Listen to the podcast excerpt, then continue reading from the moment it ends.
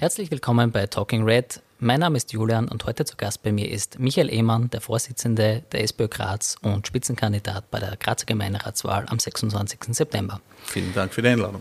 Danke, dass du da bist. Ähm, lieber Michael, du hast dir zum Ziel gesetzt, Graz lebenswerter zu machen. Was sind so deine Hauptforderungen dafür? Um Graz lebenswerter zu machen, äh, da haben wir uns vier Punkte überlegt, ganz konkret. Und zwar der erste Punkt ist das Verkehrskonzept. Also das, der Verkehr in Graz ist ja mittlerweile äh, tatsächlich äh, für die Menschen ein irrsinniges Problem. Wir sind Feinstaubhochburg, wir haben die schlechtesten Luftgütewerte, wir haben Kinder, äh, die von Asthma betroffen sind. Also das können wir in dieser Form überhaupt nicht mehr hinnehmen. Wie kann das gelingen? Natürlich nur über die Reduktion von motorisierten Individualverkehr, sprich äh, das Auto, und zum einen auch die sanfte Mobilität zu fördern, beziehungsweise den Öffi-Bereich massiv auszubauen, um letztendlich den Umstieg auch möglich zu machen für die Menschen, für die Grazerinnen und Grazer. Äh, wir haben uns hier ein ganzheitliches Konzept überlegt. Das ist tatsächlich ganz was anderes, nämlich wir haben auch das Umland mit einbezogen, den Zentralraum letztendlich, weil Bundesministerin Gewessler ja auch hier klargemacht hat, dass nur Konzepte vom Bund kofinanziert werden, die auch das Umland und den Zentralraum mitdenken. Das wäre unser Konzept eindeutig. Wir holen Pendlerinnen und Pendler schon weit draußen vor der Stadt ab oder auch teilweise am Rand der Stadt äh, mit S-Bahn und City-S-Bahn, wo wir hier ganz klar zwei Stränge durch Graz gezogen haben in unserem Konzept, wo wir auch große Arbeitgeber verbinden, beispielsweise wie Magna oder auch die Andritz AG. Also hier gibt es auch für Arbeitnehmerinnen und Arbeitnehmer gute Möglichkeiten, mit dem Öffi in die Arbeit zu kommen. Und das würde dann auch unserer Meinung nach sehr gut angenommen werden. Und wir, dadurch würden wir schon eine starke Reduktion äh, des motorisierten Individualverkehrs, sprich des Autos, bedeuten und damit verbunden auch Platz für die Menschen schaffen, den wir unbedingt brauchen. Und wir würden auch innerhalb der Stadt hier ganz klar äh, Verlängerungen der Straßenbahn äh, wirken. Wir würden auch jedem BIM also jeden Bezirk seine BIM gönnen. Also das ist bei uns ganz wesentlich in unserem Konzept. Ist auch eine Frage, eine soziale Frage letztendlich in der Gleichberechtigung der Verkehrsteilnehmer und in der Möglichkeit, äh, auf das Öffi zuzugreifen. Also wir haben auch hier die Haltestellenradien massiv reduziert. Bei anderen Konzepten geht das bis zu 600 Metern. Bei unserem Konzept 300 Meter. Also das wäre eine Halbierung. Und dadurch würde das Öffi natürlich auch besser angenommen werden. Also wir haben ja ein klares Konzept, mehr BIM statt U-Bauern und äh, jedem Bezirk seine BIM. Und das würde sehr geeignet sein, um letztendlich diesen Umstieg zu ermöglichen und den Verkehr zu reduzieren. Das zweite, der zweite Punkt ist die Verbauung, die Versiegelung, der Flächenfraß letztendlich vom Grünraum. Wir haben mittlerweile in Graz das Problem, dass äh, Spekulation massiv vorangetrieben wird. Also wir haben Pensionsfonds, die sich einkaufen, die Objekte entstehen lassen, Anlegerinnenwohnungen und, und so weiter. Das bedeutet, wir verlieren hier Flächen, die gleichzeitig äh, dem Wohnen eigentlich zur Verfügung stehen sollten. Und das ist vielfach nicht der Fall. Wir haben ein Riesenproblem mit Leerstand. Also hier gibt es Zahlen von Expertinnen und Experten geschätzt, die zwischen 7.000 und 15.000 sich bewegen. Das ist eine massive Geschichte, weil die Stadt muss ja letztendlich, oder wir alle als Steuerzahlerinnen und Steuerzahler, dafür aufkommen. Das heißt, wir haben die Infrastruktur zu stellen, wir müssen Straßen bauen, wir müssen Kindergärten bauen, Schulen bauen etc. Und äh, das wird aber dadurch nicht leistbarer, wenn keine Menschen dort wohnen und wenn auch der Preis nicht passt. Und Wohnungen sind zum Wohnen da und nicht um Geld zu vermehren. Das ist ganz klar für uns als SB Graz. Und daher haben wir gesagt, wir brauchen hier eine Befundung. Was ist tatsächlich der Leerstand? Äh, wir wollen hier eine Erhebung, ganz klar und darauf aufbauend dann zu sagen, okay, welche Mobilisierungskonzepte gibt es? Hier gibt es Möglichkeiten. Wir haben auch Vorschläge dazu. Aber wir wollen den Leerstand erheben, dann die Mobilisierung versuchen und die Ultima Ratio, also letztendlich sollten alle Stricke reißen, können wir auch über eine Abgabe nachdenken. Das ist der zweite Bereich. Der dritte Bereich ist eine gute und leistbare Pflege. Das ist uns ganz wichtig. Hier gibt es ja das burgenländische Modell sozusagen, wo man die Möglichkeit schafft, äh, Angehörigen eine Aufnahme über eine städtische Gesellschaft sicherzustellen. Das heißt, wir würden hier die Betroffenen äh, nicht im Stich lassen, was auf jeden Fall den finanziellen Bereich auch betrifft. hier eine gute Absicherung zu haben, angestellt zu sein und damit auch zu helfen, die Familienmitglieder leistbar und ordentlich und eine gute Pflege sicherzustellen und letztendlich das Konzept, das Grundkonzept zu verfolgen, mobil vor stationär, denn um das geht es ja letztendlich. Die Menschen wollen ja so lange wie möglich zu Hause bleiben, was ja selbstverständlich ist und nachvollziehbar. Und da geht es nicht nur um die menschliche Komponente, sondern es macht auch volkswirtschaftlich Sinn, weil es natürlich günstiger ist wie im stationären Aufenthalt. Und der letzte Punkt, der vierte, wir wollen Familien entlasten, ganz massiv, jetzt nach dieser Pandemiesituation, wo viele mit den Kindern zu Hause natürlich keine leichte Situation gehabt haben, ein bis eineinhalb Jahre eingesperrt, mehr oder weniger, und vielleicht im blödesten Fall keinen Gartenanteil gehabt zu haben oder keinen Balkon oder wie auch immer. Also das heißt oft auf engem Raum mit den Kindern und das ist keine leichte Geschichte. Und daher haben wir gesagt, äh, Familien entlasten sofort. Das würde gelingen, relativ unkompliziert. Und zwar, wenn wir die Kinderkrippen und die Kindergärten beitragsfrei setzen würden. Das heißt, die Eltern haben nur mehr den Essensbeitrag zu begleichen. Äh, der monatliche Aufwand für die Kinder, die Zuzahlung würde entfallen. Das würde die Stadt übernehmen. Und das würde eine Entlastung pro Kind, pro Monat zwischen 50 und 300 Euro bedeuten. Das ist natürlich eine Riesensumme, die den Eltern von heute auf morgen faktisch in der Sekunde im, im Börsel bleiben würde. Und das halten wir als ein gutes Konzept, äh, um hier die Familien tatsächlich entlasten zu können. Und, was noch dazu kommt, es ist leistbar, denn das Aufkommen für die Stadt wird in etwa sich bewegen bei 4 Millionen Euro. Und da muss ich sagen, bei diesen Luftschlossprojekten, die es ja alle schon gegeben hat und diese vielen Seifenblasprojekte mit vielen Planungen, mit vielen Millionen, die in die Planungen gegangen sind, äh, da kann mir keiner erzählen, dass es äh, da nicht um den Willen geht. Es geht eigentlich nur ums Wollen und nicht darum, ob wir uns das leisten können. Das waren jetzt ja schon einige sehr, sehr wichtige Punkte für eine lebensweitere Stadt. Ähm, das Verkehrskonzept hast du schon angesprochen. Ähm, Du hast auch ja von Anfang an schon ganz klar Stellung bezogen und der U-Bahn eine klare Absage erteilt. Was spricht äh, aus deiner Sicht gegen die U-Bahn in Graz? Also bei der U-Bahn habe ich natürlich folgendes Problem. Äh, eine U-Bahn ist dafür da grundsätzlich äh, große Distanzen in kürzester Zeit zu überbrücken und das schnellstmöglich.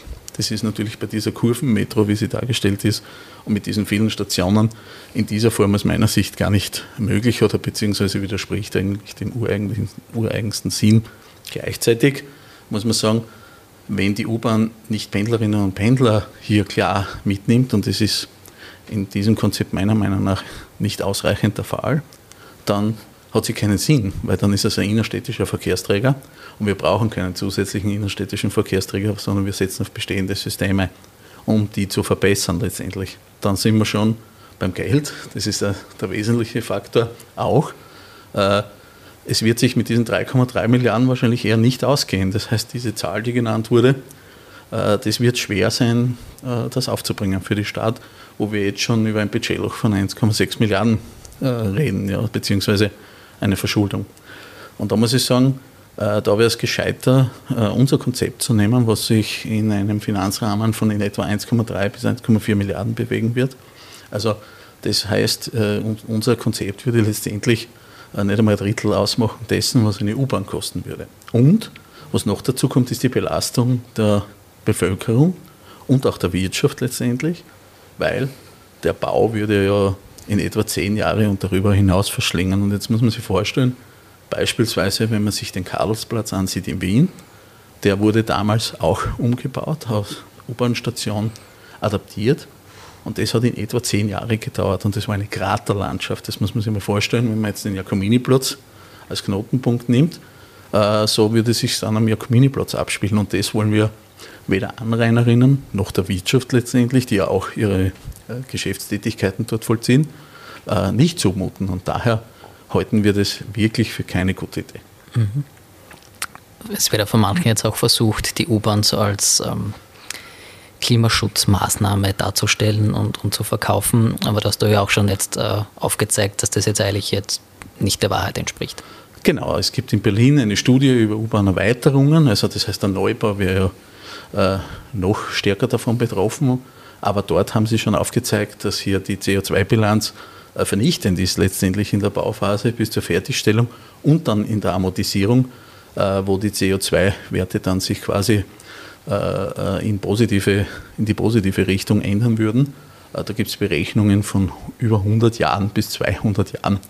Vergleichsweise eine Straßenbahn dazu hat in etwa neun Jahre Amortisationszeitraum. Also das heißt, auch hier ist ja, das Klimaschutzargument äh, greift da ein bisschen zu wenig für mich. Mhm. Ähm, kommen wir zu einem anderen Bereich, den du angesprochen hast, die beitragsfreien Kinderkrippen und Kindergärten. Da warst du jetzt auch ja vor einigen Tagen in, in Wien und hast dich mit dem Bürgermeister, mit Michael Ludwig getroffen und hast dich mit ihm darüber ausgetauscht. Wien ist ja da ein, ein Vorbild in dem Bereich. Was haben, was haben die Wiener daraus gelernt? Was sind die Vorteile? Genau, also nicht nur, dass es äh, natürlich auch eine große finanzielle Entlastung für die Eltern bedeutet, auch für die Stadt ist das eine gute Entwicklung. Warum? Weil viele Eltern, die möglicherweise erst das verpflichtende äh, Kindergartenjahr äh, quasi als Kindergarteneinstieg nutzen, machen das schon früher im Regelfall. Das heißt, natürlich betrifft es auch Familien mit Migrationshintergrund teilweise, die ja auch klarerweise ihre Kinder schon früher in die Betreuung geben würden. Und auch hier, glaube ich, wäre es ein guter Integrationsbeitrag gleichzeitig neben dem, neben dem Finanzbeitrag als finanzielle Entlastung. Also ich glaube, dass das allen gut tun würde. Und der Kindergarten letztendlich ist ja auch schon sowas wie eine elementare bildungspädagogische Einrichtung letztendlich. So wollen wir es ja sehen.